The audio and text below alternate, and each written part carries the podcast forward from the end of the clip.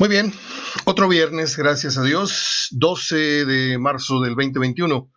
Soy Mario Ortega hablando de fútbol para todos ustedes, que son mis amigos, mis contactos, mis conocidos, gente que va llegando a este concepto de periodismo libre en Internet. Este es el podcast HDF Radio y estamos también de manera escrita en Facebook. Gracias a Eres Fan de Fan Shop, que es una tienda que tiene todos los artículos deportivos de, pues no quiero exagerar, pero tienen NFL, tienen Major Baseball League, tienen Liga MX, bufandas, llaveros, gorras, esto, lo otro. No, tiene un montón de artículos deportivos realmente que le pueden a usted sacar de un gran apuro. Sabemos que vivimos tiempos económicamente difíciles y ahí hay un regalo a la medida de su, de su capacidad y va a quedar usted muy bien con su sobrino, con su hijo, con su abuelito, con su suegro, con su un buen obsequio de su equipo favorito. Este, vaya a la página de Facebook de Eres Fan de Fan Shop. Ahí está eh, toda la información, está muy fácil de, ubicar eh, la tienda, está por ahí por Venustiano Carranza, cerca de la calle Roberto Martínez, casi con Venustiano Carranza. Y yo le recomiendo mucho, ¿eh? O sea, en estos días en que tenemos el, compromiso, no me gusta mucho la palabra compromiso, pero tenemos la intención de darle un cariñito a alguien que se lo merece, este, y con muy poco dinero, usted puede hacer un regalo que le puede agradar muchísimo, repito, al abuelito, al papá, al suegro, al hermano, al hijo, al sobrino, al ahijado. Eh, consulte la página, está en Facebook, eres fan de Fanshop. Gracias a Gerardo Salinas Pola por estar con nosotros en estos dos conceptos, radio y Facebook de HDF. Bueno, pues ah, la jornada 11 arranca hoy. Tengo algún comentario de Nacho Ambriz y de el Estadio Maracaná, que ahora se llama Rey Pelé. Además, las efemérides están muy sabrosas. Le adelanto que un día como hoy nació uno de los cantantes eh, consentidos por un servidor, se llama James Taylor desde muy temprana hora conocemos a James Taylor por aquello de You Got a Friend y, Shower the People y, hay una canción incluso que le canta México. Este, tengo un, gran amigo que vive por allá por Tijuana, Enrique Núñez, que tengo un cassette que, me regaló con varias piezas de diferentes artistas y, y, ahí vienen algunas de James Taylor, ahí lo conservo con muchísimo cariño el cassette y algún día se lo voy a mandar de sorpresa, se lo voy a, a, enviar por paquetería, si es que todavía tiene donde tocar un cassette, pero está intacto. Han pasado, le voy a decir fácil, 80, han pasado 40 años, 41 años de que se fue, era vecino mío, y, yo conservo en muy buen estado todas mis cintas de cassette, de 8 tracks y la fregata, un montón de música que tengo ahí guardada. Un gran abrazo hasta Tijuana para mi querido Enrique Núñez, para Jorge, para Jaime, este, para Fernando, para grandes, grandes este, vecinos y amigos. Yo los aprecio mucho, para Kiko, obviamente, Kiko Rosas, si me está viendo alguno de ellos. Bueno, y lo digo de todo corazón, les, quiero y les recuerdo con muchísimo cariño. Eh, Liza Minelli, un día como hoy murió Magda Guzmán, un día como hoy se murió uno de los grandes locutores que ha tenido la, la radio y la televisión mexicana, aunque hizo más, eh, Roncha hizo más época aquí en Monterrey, pero don Mario Agredano Brambila fue conocido por su excelente voz, su timbre de voz, la, la, ese, ese, ese, ese don que tenía para, para la locución. Eh, mire que hemos tenido muchos en la historia de la locución en Monterrey, don Héctor Martínez Cavazos, don Humberto Romo, don, don se llama? Alvarado Ortiz, todos ellos finados, y por ahí se me puede estar olvidando alguno. Este, pero sin lugar a dudas, cuando yo veía a mi papá y a, don Mario Agredano tomando café ahí en Sanborns, parecían Ron y Donnie, o sea, estaban igualitos, o sea, la misma nariz así, como de boxeadores, así grandota, este, pelo blanco, lentes iguales. Yo se lo juro, ¿eh? Ponía yo, una vez les tomé una foto con una cámara Kodak, por ahí debo tener la, fotografía guardada, y parecían hermanos, si no gemelos, sí parecían hermanos. Este, don Mario murió un día como hoy en 2017, y yo recuerdo a los, no tuve nunca, nunca el honor de, compartir micrófono con él, no así con don Humberto Romo y con don Héctor Martínez, que tuve la gran suerte, varios años, pero sí fue uno de los que más admiré eh, definitivamente cuando éramos niños y fuimos creciendo y, fuimos entendiendo el respeto que había que tener por este oficio, que no es ningún juego prender un micrófono y hablar públicamente. Un abrazo hasta donde esté a don Mario Agredano Brambila, gran amigo de mi padre, por cierto. Eh, un día como hoy murió Charlie Parker, el famoso Birdie o el pájaro, un gran saxofonista, el genio del jazz moderno, le llaman allá en los Estados Unidos y a nivel mundial.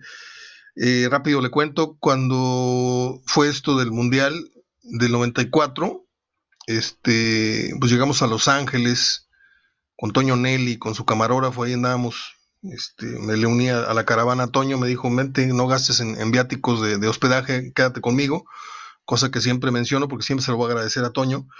Este, y pues él tenía sus actividades, tenía que ir a hacer un reportaje, entonces yo me, me quedaba solo y hoy me, iba a hacer otras cosas, pero sí me anduve de paseo por Los Ángeles y entré a una de esas tiendas, en donde, ahorita hablamos de fútbol, entré a una de esas tiendas que me, le voy a decir la verdad, me gasté cuatro horas viendo todo el material que había en la tienda. Había miles de discos, había miles de pósters de películas, eh, litografías, no, no, no, me volví loco no le voy a decir, no le, voy a, no le voy a hablar de cantidades, pero me volví loco y, invertí una buena cantidad de dinero en dólares ese día porque me compré algunos acetatos de colección, me compré un póster de como de dos y medio metros de Michael Jordan, donde viene con los brazos extendidos, este, que era de colección. Ahí lo tengo guardado, nunca lo, nunca lo enmarqué, nunca lo, lo utilicé, pero ahí lo tengo. Este, y compré una acuarela que es una, cosa espectacularmente bella, de Charlie Parker. Mi papá solía oír jazz, entre todo su, repertorio musical eh, también nos inculcó un poco la, el gusto por el jazz. Y desde muy niño yo escuchaba que mi papá bajito, bajito ponía eh, el tocadiscos y, ponía este, el, disco de Charlie Parker y me compré una, una acuarela enmarcada de Charlie Parker que me costó como, ¿qué le voy a decir? A mí se me hacía mucho dinero, pero me costó como 50, 55 dólares, este, entre otras cosas. Eh, hay más efemérides, dejo algunas para el final y ahondo en, en, una de ellas, que, es un recuerdo de mi infancia que tiene que ver con la 99. No hablo de la estación de radio, hablo de la, de la actriz Barbara Feldon, que salía con el Superagente, Superagente 86. Bueno, pues eh, parece ser que Ambris despeja la, duda, ¿no? Que si es el Piojo, que si es Ambriz, que si se queda Ferretti.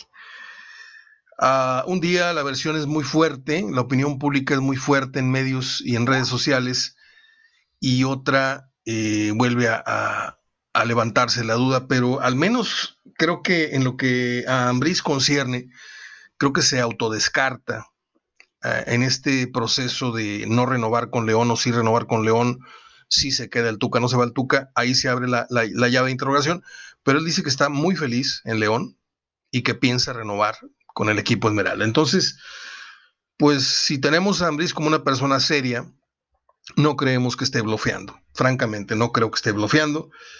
Eh, hay quien dice que no llena el perfil que la gente de, de Sinergia, en este caso SEMES o Sinergia, como usted guste, que no llena el perfil, yo no entiendo de qué manera no lo llena. Si es un gran entrenador, este, a lo mejor no es tan, tan guapo como ellos quisieran, pero pues dígame cuál fue el último técnico guapo que tuvo Tigres en ese sentido.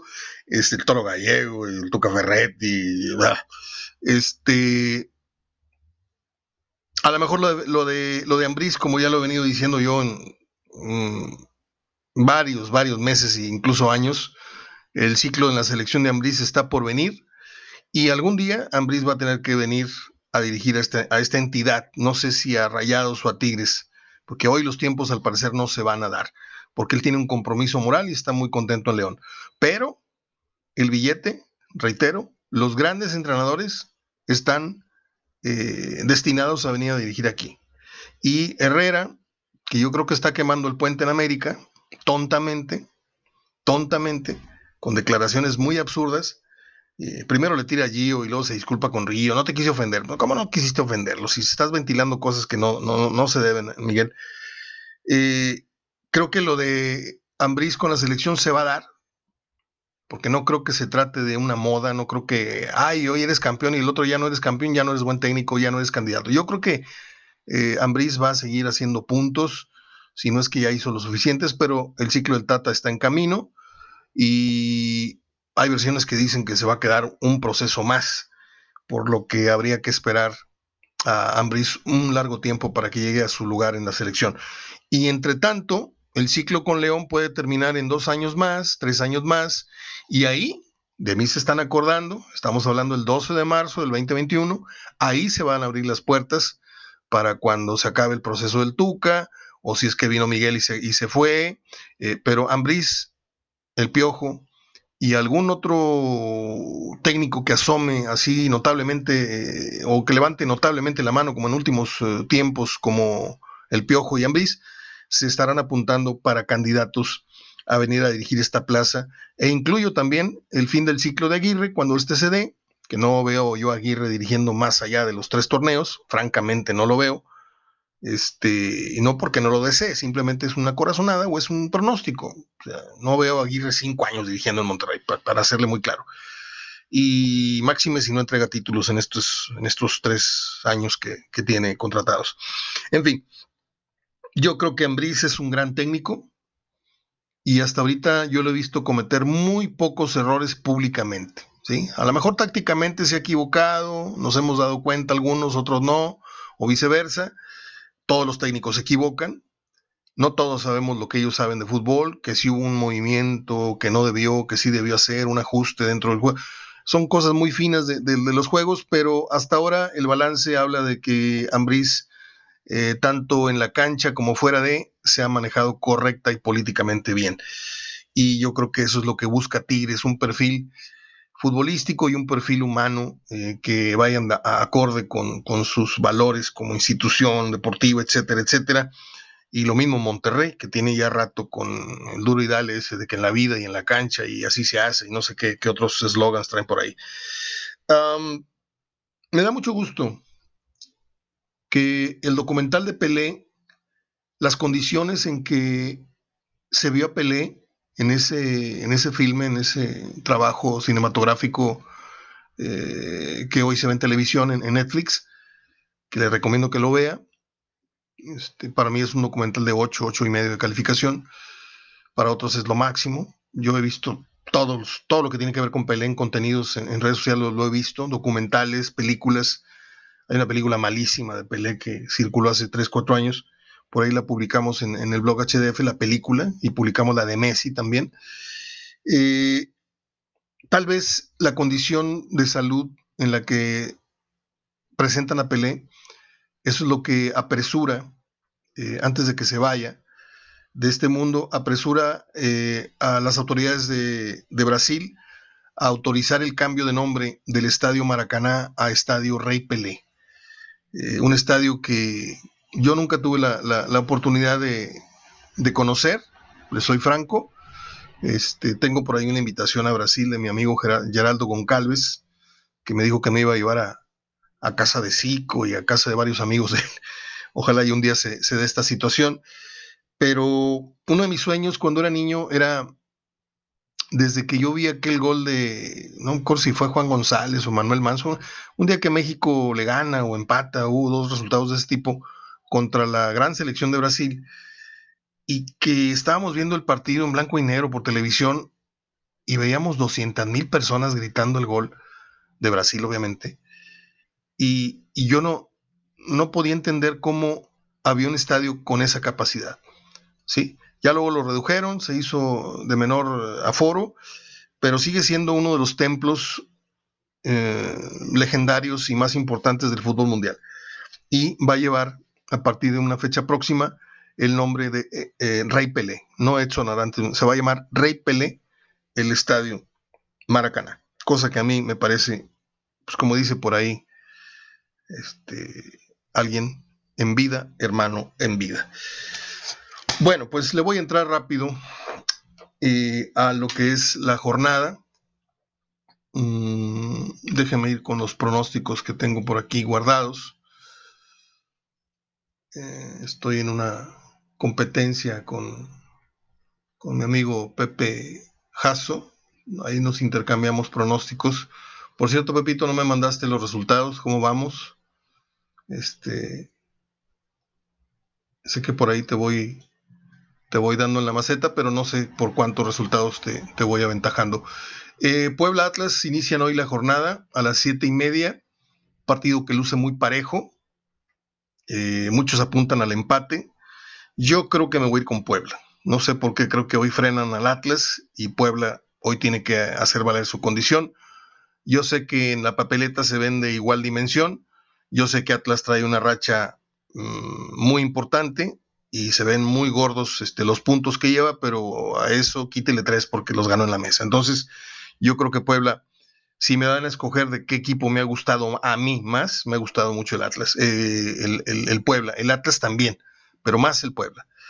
Eh, al terminar este partido el día de hoy, Bravos, que es una tristeza ver los partidos de Bravos, no sé por qué me deprime tanto ver un estadio así todo pues, con muy poca luz y un equipo correlón que no tiene gracia, que no tiene nada más que un delantero buenísimo que debería estar ya amarrado con otro equipo. Yo si fuera Monterrey me lo traía a ciegas, pero a ciegas al escano, pero es un gran delantero. Bravos va a recibir a Pumas. Nadie va con Bravos. Ni Pepe, ni Juan, ni Verdirame, ni, ni Goyo, ni nadie le apostó a Bravos. Todos fueron con Pumas. Yo voy al empate. Eh, Tigres el sábado va con Mazatlán. Eh, y siempre que venga Tomás Boy al frente de cualquier equipo que fuere, siempre va a ser noticia, siempre va a ser polémica, siempre va a estar la cámara siguiéndolo, a ver qué, qué desplante, a ver qué bailecito, a ver qué gesto, a ver qué bajada de balón va a ser. Pero, salvo honrosas excepciones, eh, casi siempre se va este, bien bailado. O sea, Tigres Boy no debe permitirse una fuga de puntos ante Mazatlán. Sería irrisorio, sería ilógico y sería la confirmación de un mal paso de Tigres en el torneo que, déjeme decirle o recordarle que Tigres hoy es el lugar 11 de la tabla, ¿sí? Con nueve juegos eh, jugados. Tiene uno pendiente precisamente con Bravos, vamos a dárselo por ganado. Pero hoy tiene 12 puntos de 27 disputados. ¿sí? No estamos hablando ni siquiera del 50%. ¿eh? Entonces, eh, vamos a suponer que Tigres en 10 juegos tendría 15 puntos. Ahí sí estaría apenas rascando el 50%, si es que le, le gana a los Bravos. Pero de todas maneras, en el escenario virtual de que Tigres hoy ya hubiera jugado su partido con Bravos y lo hubiera ganado, estaría con 15 puntos y sería séptimo. Y me parece que para un equipo como Tigres, bla, bla, bla, todo lo que ya sabemos todos, está quedando de ver. Sí está quedando de ver, porque no es posible que Atlas, con rondanas y tuercas, este, esté en séptimo lugar, aunque todavía le falta mucha cuerda a esto. Hay muchos equipos que usted ve ahorita dentro de los primeros ocho, los primeros nueve, que yo difícilmente los veo terminando dentro de ese selecto grupo. Le recuerdo la tabla, y sirve que les digo la posición y los rivales. Cruz Azul es primero con 24, va a enfrentar a Monterrey, que es tercero.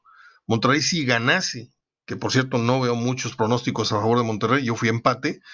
Si Monterrey ganase este partido, se le acercaría a un punto a Cruz Azul, a 23, pero si Cruz Azul empata, ¿sí? Llega a 25 y si América le gana el clásico a Chivas, se estaría dando un empate en la cima del fútbol mexicano.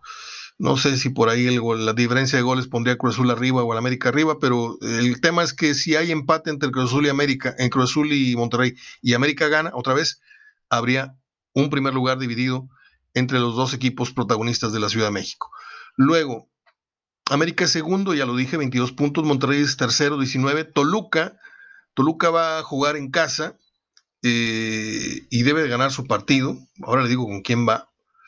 Por acá tenía yo la gráfica, se me acaba de cerrar, pero en un momento estoy con usted. Eh, Toluca va a enfrentar al Pachuca, que es un, es un fiasco, es una papa sin sal ese equipo.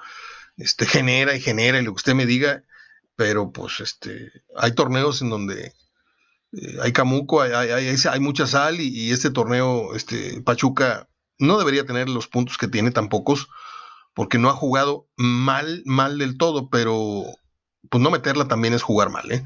Yo voy Toluca, Querétaro va a enfrentar a San Luis, vamos a ver cómo está la tabla entre estos dos. Querétaro es el lugar 12 y tiene 11 puntos, en tanto que el San Luis tiene los... Eh, no, Querétaro tiene 11 puntos, perdóneme. 11 puntos es lugar 12 y San Luis es lugar 10 con 12, ¿sí? Nada más que San Luis va de visita.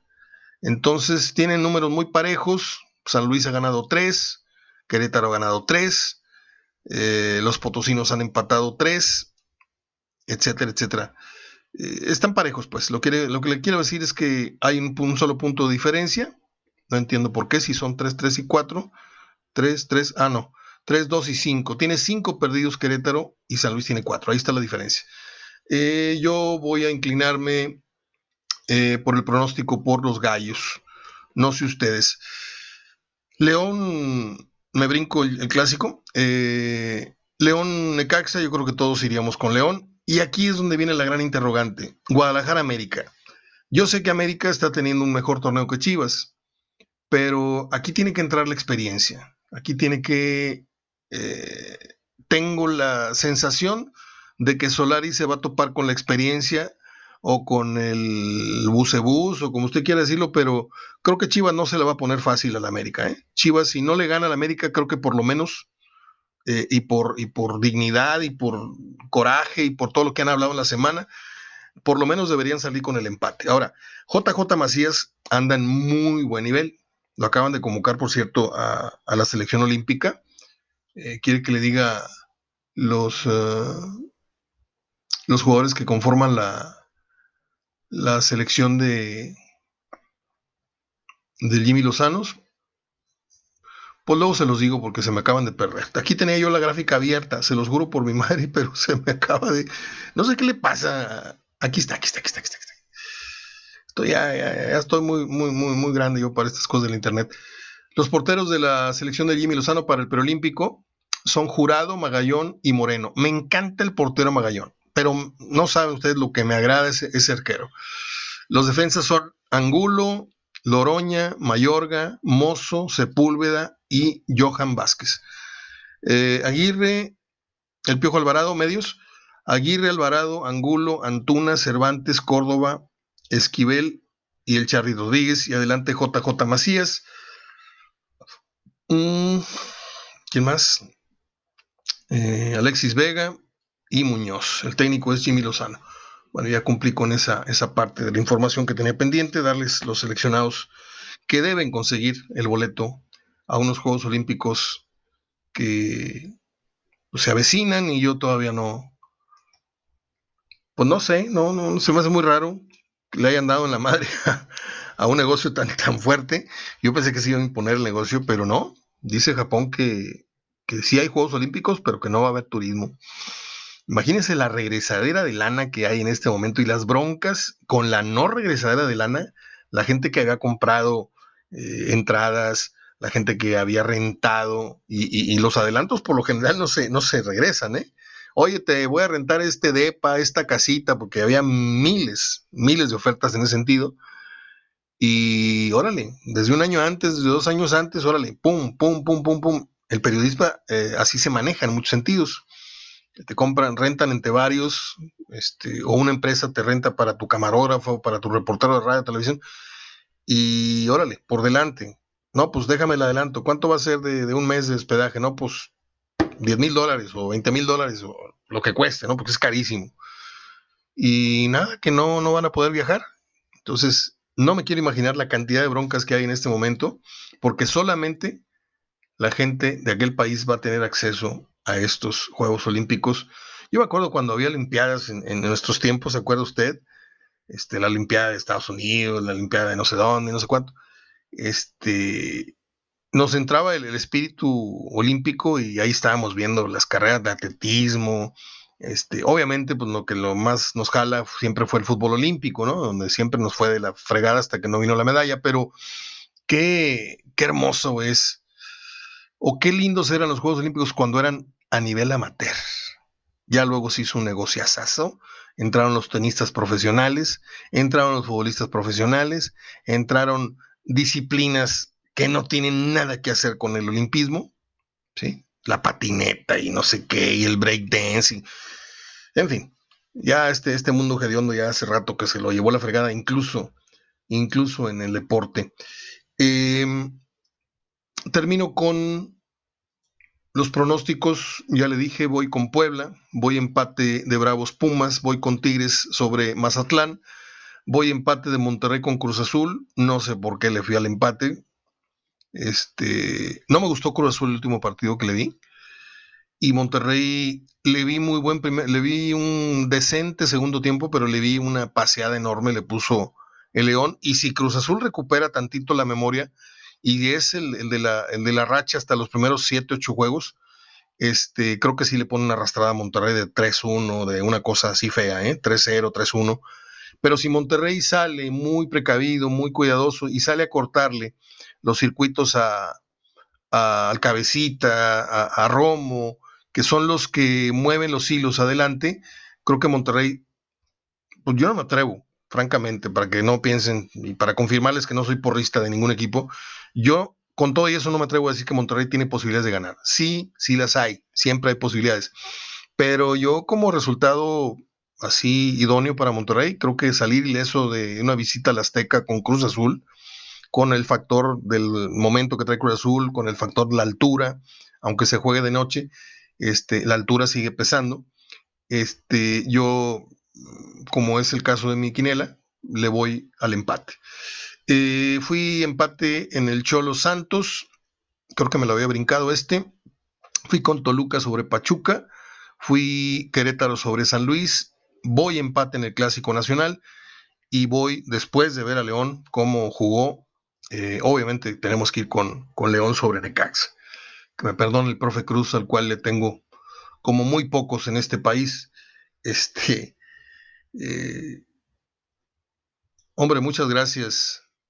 Eh, Adrián Martínez, buenos días Mario, hicimos promoción a tus redes y tu podcast para que más raza te escuche. Tu buen contenido, tienes anécdotas muy interesantes en tu paso cubriendo al Monterrey y a los Tigres. Te dejo el link y viene una fotografía mía entrevistando a Tavares y a, a Tavares y a De los Cobos. Estamos trabajando ahí para Imevisión.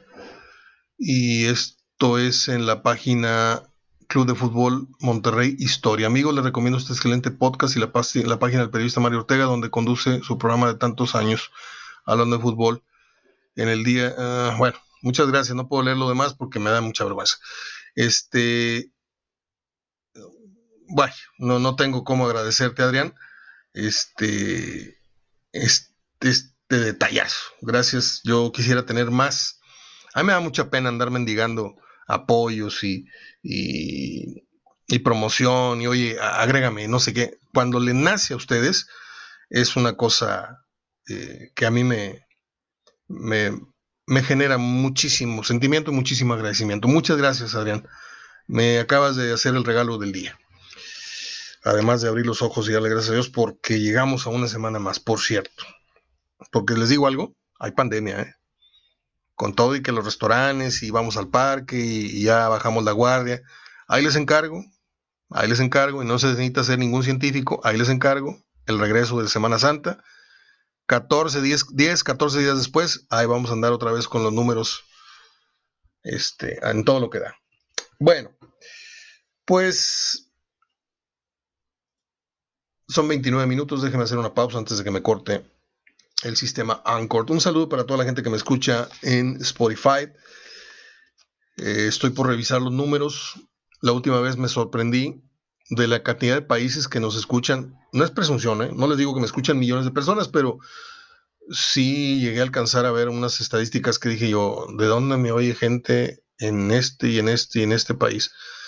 Pero pues así es la, la web, así es la red Y pues un abrazo a todo el que me esté escuchando, más allá de Estados Unidos, Monterrey, Saltillo. Volvemos. Tomás Boy.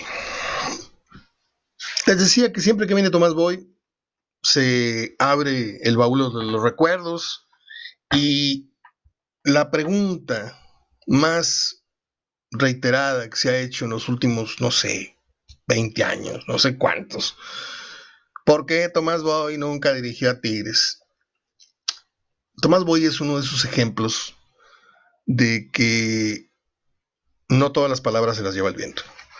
Tomás Boy un día ofendió de manera muy vulgar, de manera muy baja,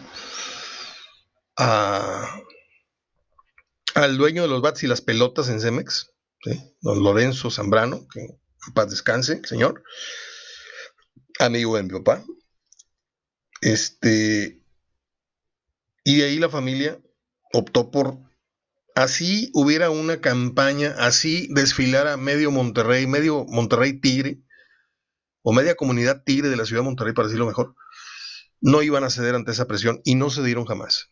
Y Tomás Boy, ni en su momento mejor como técnico, ni en su momento mejor en, el gusto de la gente, ni en el recoveco, nunca tuvo la opción de venir a dirigir a Tigres por aquello que dijo.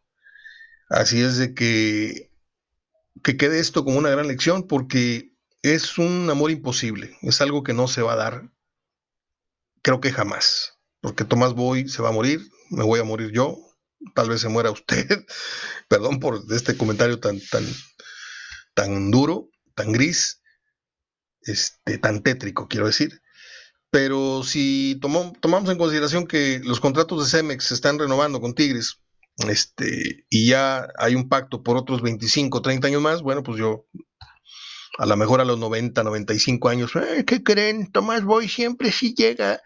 Este, a lo mejor le perdonan un día, yo no sé, pero yo lo que tengo entendido de gente de ahí, cuellos blancos, que de repente tengo algún contacto con alguno de ellos, este, me dicen, Tomás está totalmente vetado en Tigres. Y es una de, esas historias tristes porque ni Tomás va a cumplir el sueño de su vida, llegar al equipo que más lo adora en México, a tal vez el único, ni la gente va a cumplir el sueño de ver a su ídolo dirigiendo a Tigres. Sí lo dirigió Tomás Boy, digo, sí lo dirigió Batocletti, que en, paz descanse, sí lo dirigió Leo, Álvarez, sí lo dirigió jugadores que, con excepción de, de Batocletti, que nunca le dieron un equipo como el que tiene hoy, como el que tiene hoy el Tuca. Sí dirigió a Gaitán y sí dirigió al otro y al otro, pero así que que dijeras, trae un equipo con 11 cracks, con 11 estrellas, 11 titulares, 11 seleccionados. No, nunca le dieron esa, esa, esa estatura, ese respeto a Batocletti, que me parecía muy buen entrenador. Este, y que fue asistente mucho tiempo, por cierto, de Tomás.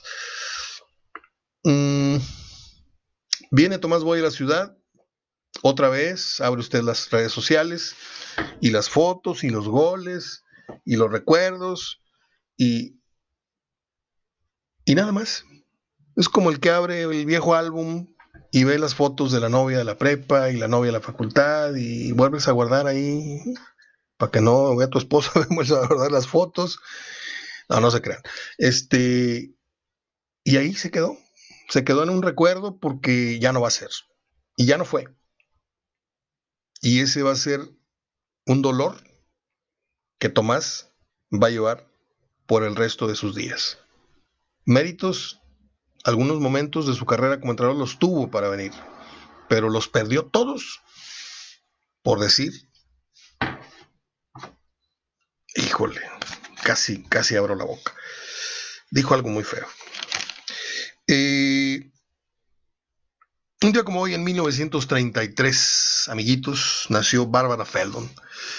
Yo tengo varios amores platónicos y uno de ellos era la 99 del Superagente 86. Ay, no puede ser, ahí viene el, ahí viene el vendedor ambulante. No puede ser. Adrián, voy a cortar la grabación porque me da vergüenza. Regreso después de que se vaya el que junta chatarra y el que vende tortillas. Qué mugrero de vecindario este. Pasan cinco carros haciendo ruido durante todo el día. Y es una colonia residencial. Hágame el. No, ya se fue. Afortunadamente ya se fue. Pasó nada más a, una cuadra cerca, pero se oyen desde, desde una cuadra de distancia, ya se oye la madre esa de la bocina que trae. Y es un gorro. Digo, yo sé que la situación, Mario, que mira, que la gente que necesita. Pues sí, pero yo no ando molestándote en tu, en tu descanso o en tu trabajo metiendo mi, mi ruido a tu casa. O sea, tienen derecho a circular y tienen derecho a vender, pero ¿por qué no se paran en una esquina o por qué no se paran afuera de un oxo a vender sus tortillas, a vender su esto, su lo otro? No, ahí andan vuelta y vuelta y vuelta y vuelta. Y los tarugos de los vecinos donde, donde yo vivo, donde hay una comunidad supuestamente organizada, nadie, yo por eso ni, he levantado la voz, porque no quiero ser el, el Grinch, pero nadie he visto que proteste. Nadie ha dicho, oye señores, vivimos en una colonia residencial, porque es una colonia residencial no es la colonia, ah, ni la colonia coyotera, ni la, ah, no quiero decir más nombres. Y no, aquí pueden andar vuelta y vuelta y vuelta y vuelta y que las tortillitas de harina y que los chiles rellenos y que le junto el fierro y que le compro las monedas y que no sé qué, que no sé cuánto. Y ahora con las, las campañas, también andan tres o cuatro partidos políticos. No, yo me quiero volver loco. Me quiero volver loco, perdóname que se lo diga, pero a mí me gusta la paz, me gusta la, trabajar en silencio y hacer mi, oye, pues pon un estudio de grabación. Pues este es mi, este es mi estudio.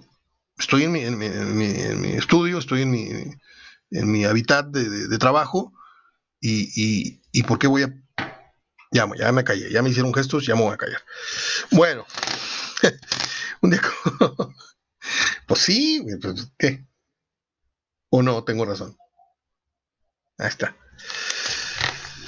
Un día como hoy, en 1946, nació la fabulosa, grandiosa y bella en su momento Liza Minnelli, hija de aquella gran actriz también de cine, Judy Garland. ¿Usted vio la película Cabaret? Money, money, money, money, money, money. Qué hermosa, hermosa mujer era y qué gracia tenía Liza Minnelli. Ya luego le metió muy fuerte al alcohol y a las drogas y muchas cosas feas. Pero cumple 75 años y está muy bien. Les decía que en el 48 nació James Taylor y yo terminando de hacer mi trabajo el día de hoy, me voy a servir un mezcalito de los 400 conejos y voy a poner los partidos. No, antes de que sean los partidos, voy a poner un, uno de estos archivos de YouTube donde corre la música continua y voy a escuchar a James Taylor en su día. Él nació en Boston. Usted no sabe quién es James Taylor. Vaya y ponga, no sé, You Got a Friend, Shower the People. Ya le dije las, las canciones de, del señor que más me gustan. En el 55 nació un gran saxofonista. ¿Qué les agrego? Ya les dije Charlie Parker, ya les conté la anécdota de Los Ángeles, de cómo compré una acuarela y todo.